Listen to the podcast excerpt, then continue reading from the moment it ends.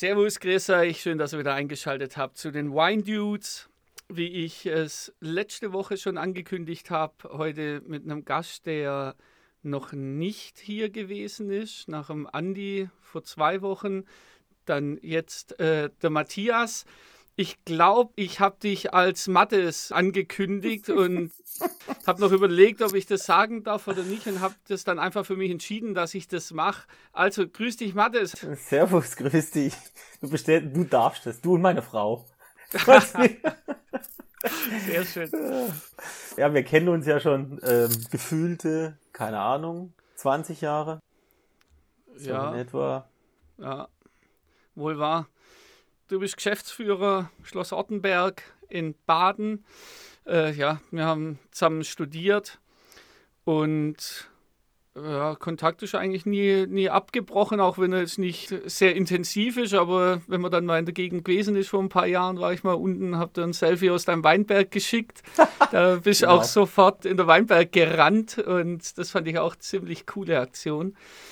Ja, du siehst, ich folge dir auf Schritt und Tritt auf den sozialen ja, Medien. Ich warte ja nur drauf. Wahnsinn, Wahnsinn. Ja, klar, weil die, wir haben ja beide viel zu tun, aber wenn ich mal wieder nach München komme oder so, oder du zu uns, da ergibt sich ja immer wieder die Chance und ja, klar, also ich denke jetzt mal, auch die Studienzeit hat uns doch im positiven Sinne geprägt und ja die eine oder andere Flasche Wein zusammen getrunken bis in die frühen Morgenstunden. Und von dem her, ja, sowas bleibt. Dieses verschmitzte Lächeln, das man hat, wenn man über die Studienzeit nachdenkt, das finde ich immer sehr amüsant.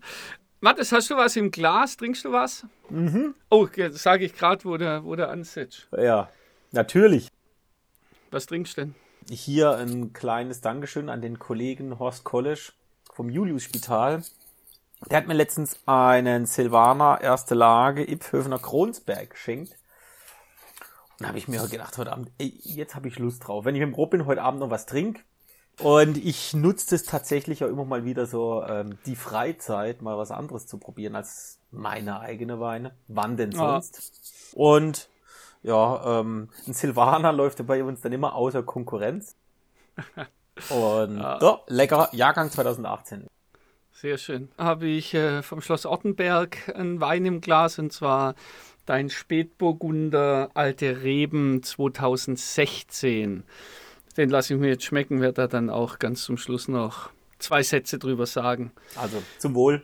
Zum Wohle.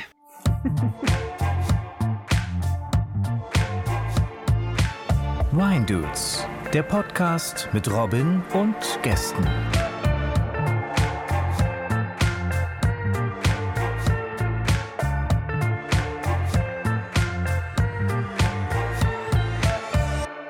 Mattes, wenn du jetzt gerade gesagt hast, wann kann man schon mal andere Weine trinken, wie die, die man halt äh, selber produziert, in einem privaten Rahmen, Geht es dir manchmal so, dass du das Gefühl hast, dass du irgendwie betriebsblind wirst? Also ich, ich habe das in Österreich, habe ich das stark gemerkt, dass man doch dann irgendwann sehr eingefahren ist von seinem Denken, wie Wein schmecken muss oder, oder wie, wie der eigene Wein schmecken muss oder dass das das Nonplusultra ist bei mir kam dann erst die Erkenntnis, wie ich dann nach München bin und sehr viele andere Sachen probieren konnte, wie ich dann in den Einzelhandel gekommen bin und gemerkt habe, da gibt es auch viele Kollegen, die auch was auf dem Kasten haben.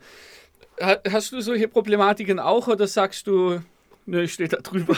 Ich mache eh den beste Wein. ne, tatsächlich ähm, habe ich mir da so einen Rat meines Vorgängers zu Herzen genommen, den ziehe ich eigentlich eisern bis er durch. Nämlich, wenn ich abends weggehe, versuche ich prinzipiell keinen Wein von mir zu trinken. Also mhm. ich kenne da wohl immer noch Kollegen, das ist immer so noch ähm, tatsächlich noch verbreitet, wenn die dann irgendwo hingehen zu einem Kunden, naja, dann trinke ich meinen Wein, da sorge ich quasi für Absatz an meinem Wein, wo ich mir denke, hey, also wenn es die Flasche rausreißt, dann habe ich ein anderes Problem. Wo ich dann tatsächlich immer aus Sachen von Kollegen und Kolleginnen ähm, probiere, ähm, einfach zu sehen, was die machen. Was, warum ist der Wein so, dass der Gastronomie zum Beispiel auf die Karte nimmt? Ja. Ähm, was bewegt denn da dazu zu sagen, naja, ähm, um dann vielleicht auch mal festzustellen, zu sagen, naja, den hat er halt vielleicht wegen Namen auf die Karte genommen oder hey, der ist ja echt so geil, von dem habe ich noch nie was gehört. Mal überlegen, wie er den gemacht hat. Oder mhm. ja. Und Das zweite ist meine Frau, die ist ja ähm, Weinbauberaterin Önologie im Elsass. Die bringt permanent Weine aus dem Elsass mit heim. Sprich, ähm, die Betriebsblindheit herrscht dort schon fast schon vor, was elsässische Weine anbelangt. Okay. Um einfach ja immer wieder mal was auch international über den Horizont raus. Das ist dann auch immer ganz spannend. Auch so wie die Trends dann zum Beispiel in Frankreich anders sind als bei uns. Thema Naturwein und so weiter. Ah, Ja, von dem her sage ich, ist ein gesundes Mischungsverhältnis zwischen Eigen- und Fremdwein. das hört sich gesund an. Weil bei den Weinproben im Weingut probierst du ja eh deine Weine hoch und runter permanent. Also Keine dem, Frage, ja.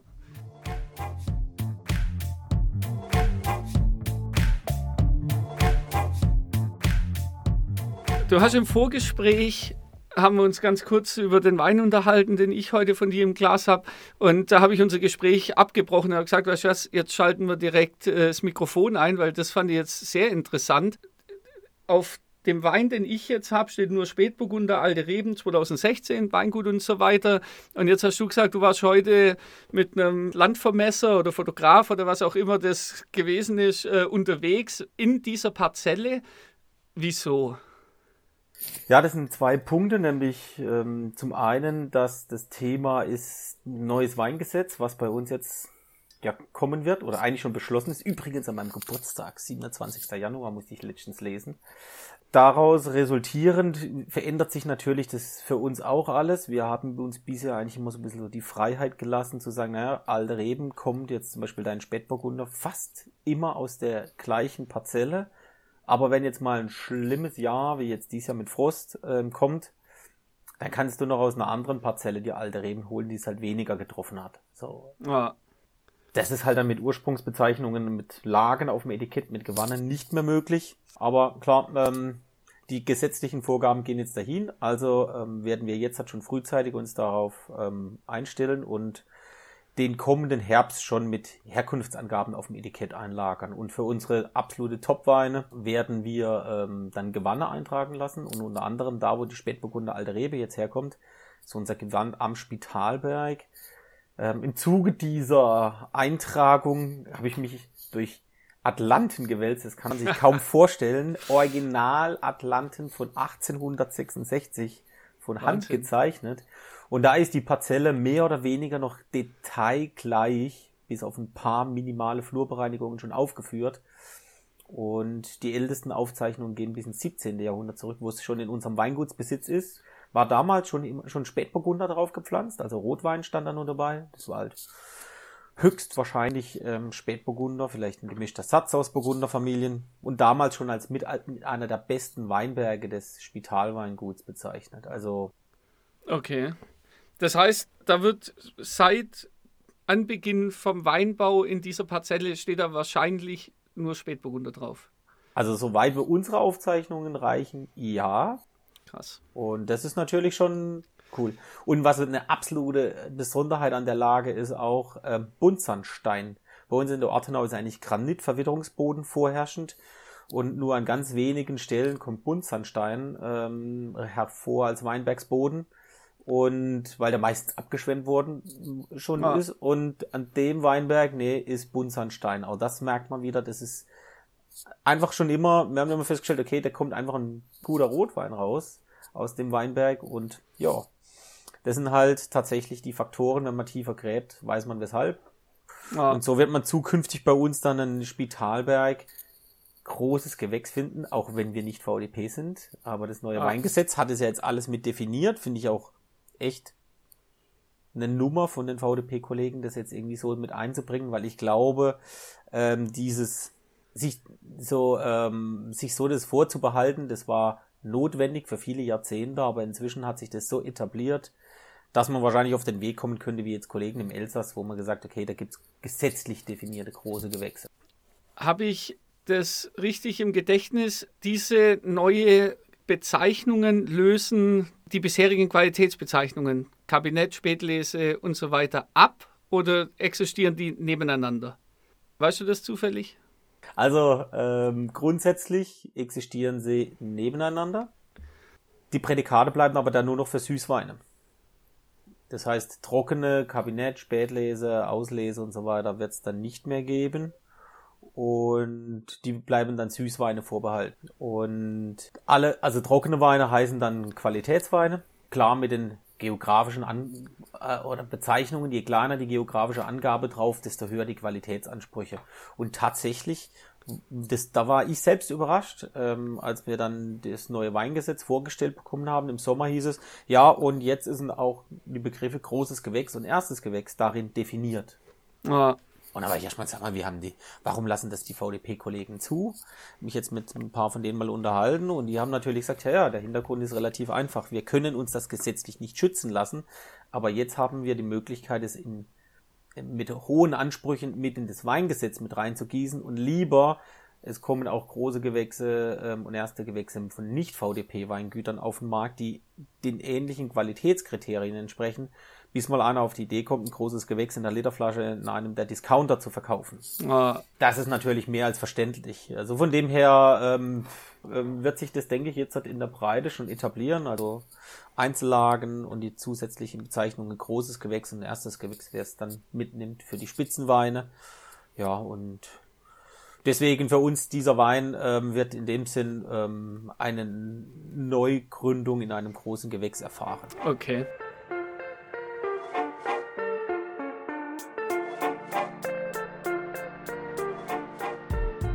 Du hast vorhin, oder ich weiß gar nicht, ob du es gesagt hast oder im Vorgespräch, dass es ein Hektar ungefähr ausmacht, diese Ja. eine Parzelle. Wie viel Hektar habt ihr?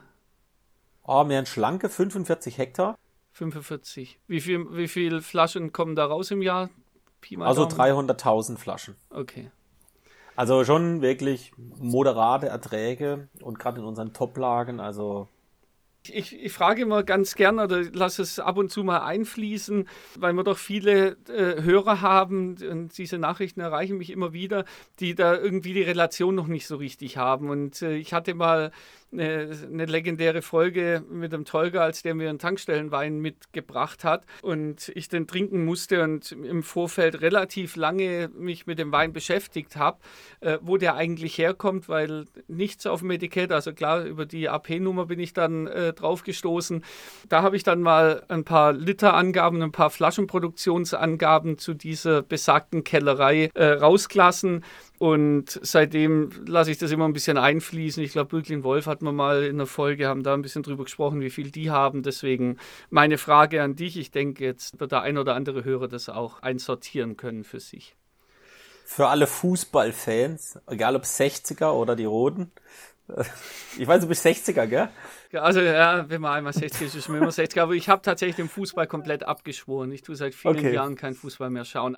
50 Fußballfelder groß in etwa, muss man so in etwa sehen. Also dann, dann kann man das sich so ein bisschen vorstellen, Ah. was das an Fläche ist.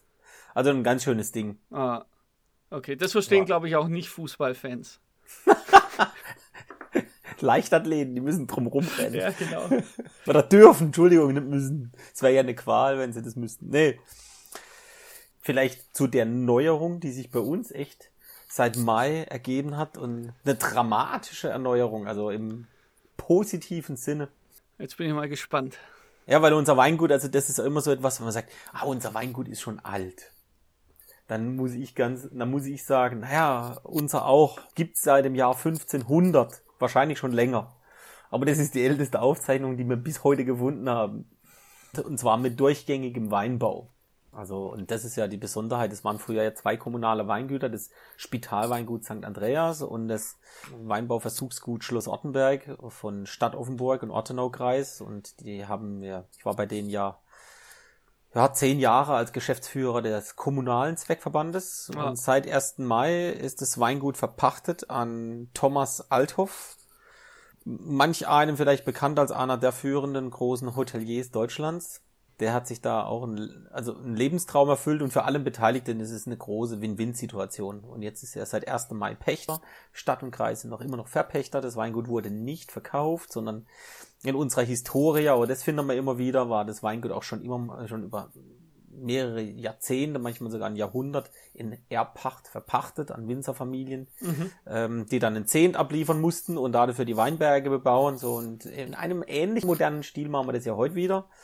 Und das ist natürlich für uns auch ein unglaublich großer Input und die Begeisterung, wo Thomas Althoff für das Weingut entwickelt äh, hat in der kurzen Zeit, ist natürlich enorm und jetzt geht's noch schneller vor, weiter voran. Sehr schön, super.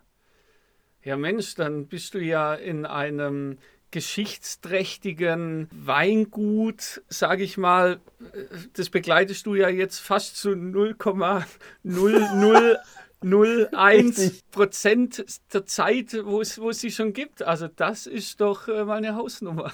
Da wärst da wärst demütig, sage ich mal. Also ja, ja, ja, aber das ist schon, ähm, das ist ja so ein Ding. Du führst halt wirklich äh, was weiter und ähm, ja, ist schon verrückt, wenn du dann so in Büchern zurückblickst, zu, zu alten Verwaltern, dann weißt du, oh, der hat den Weinberg entwickelt und oh, der hat das gemacht und, und das ist schon ähm, ein Thema, das ist schon interessant und spannend und so versucht man natürlich in seiner Zeit, die man da ist, das weiterzuentwickeln, versucht das Weingut für die nächsten 500 Jahre am Laufen. Also die seinen Teil dazu beizutragen mit 0,00 Promille sowas. ähm, ah für die nächsten 500 Jahre. Ja, sehr schön.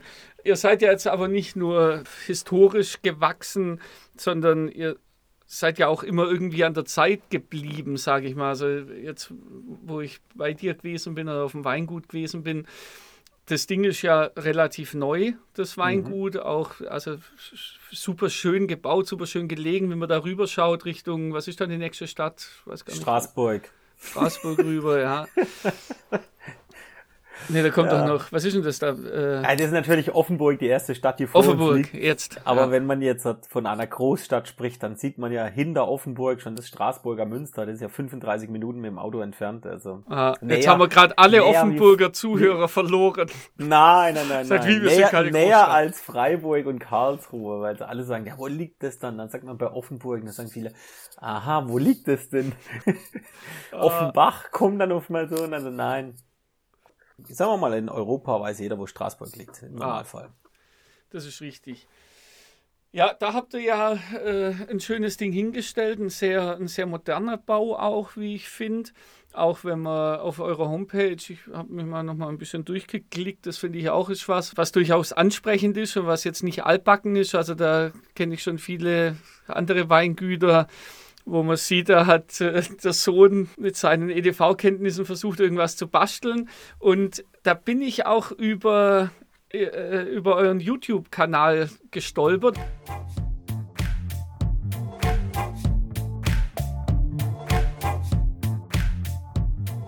Vier Videos über die Jahreszeiten im Weinberg.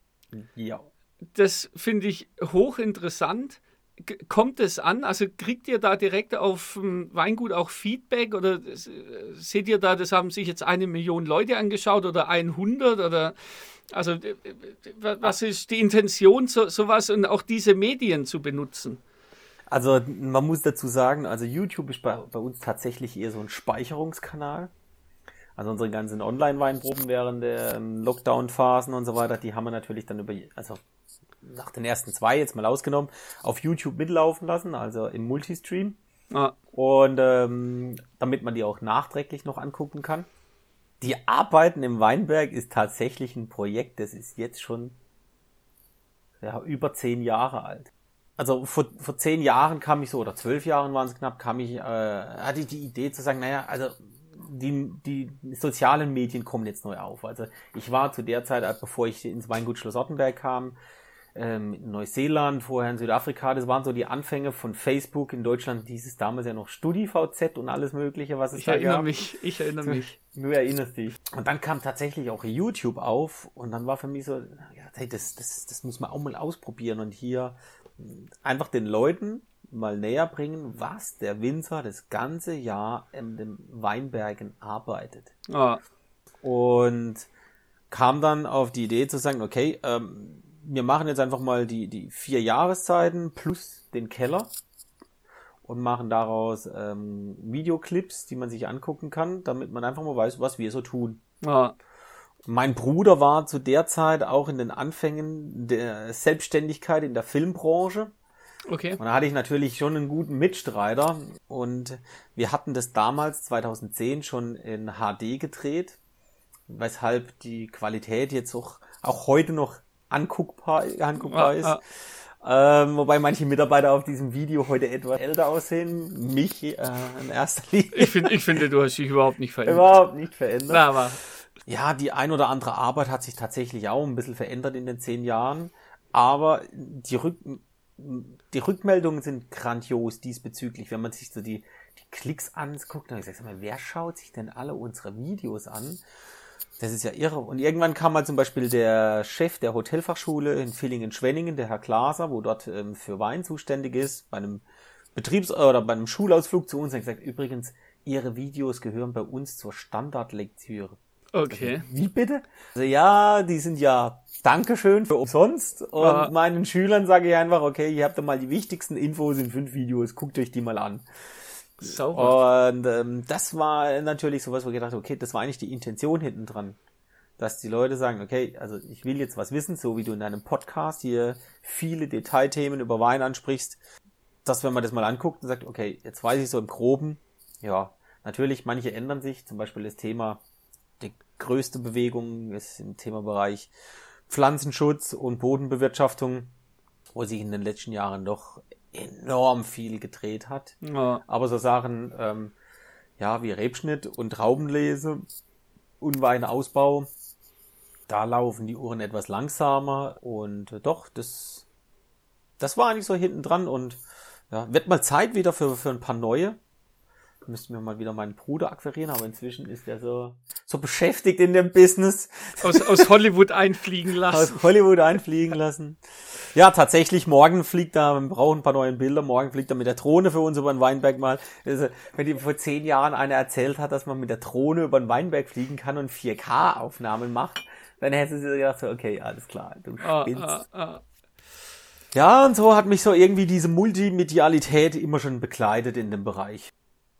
Also finde ich ziemlich cool. Jetzt gibt es natürlich zwei Möglichkeiten. Äh, alle Zuhörer schauen sich jetzt einfach die Geschichten an oder wo ich jetzt eigentlich auch Bock drauf hätte, wenn du auch Bock drauf hast, lass uns doch einfach einen kleinen Blog machen, was denn tatsächlich die Arbeiten von einem, äh, von einem Winzer draußen im Weinberg ist. Jetzt melde ich mich hier aus der Regie, aus dem Off, aus der Postproduktion sozusagen.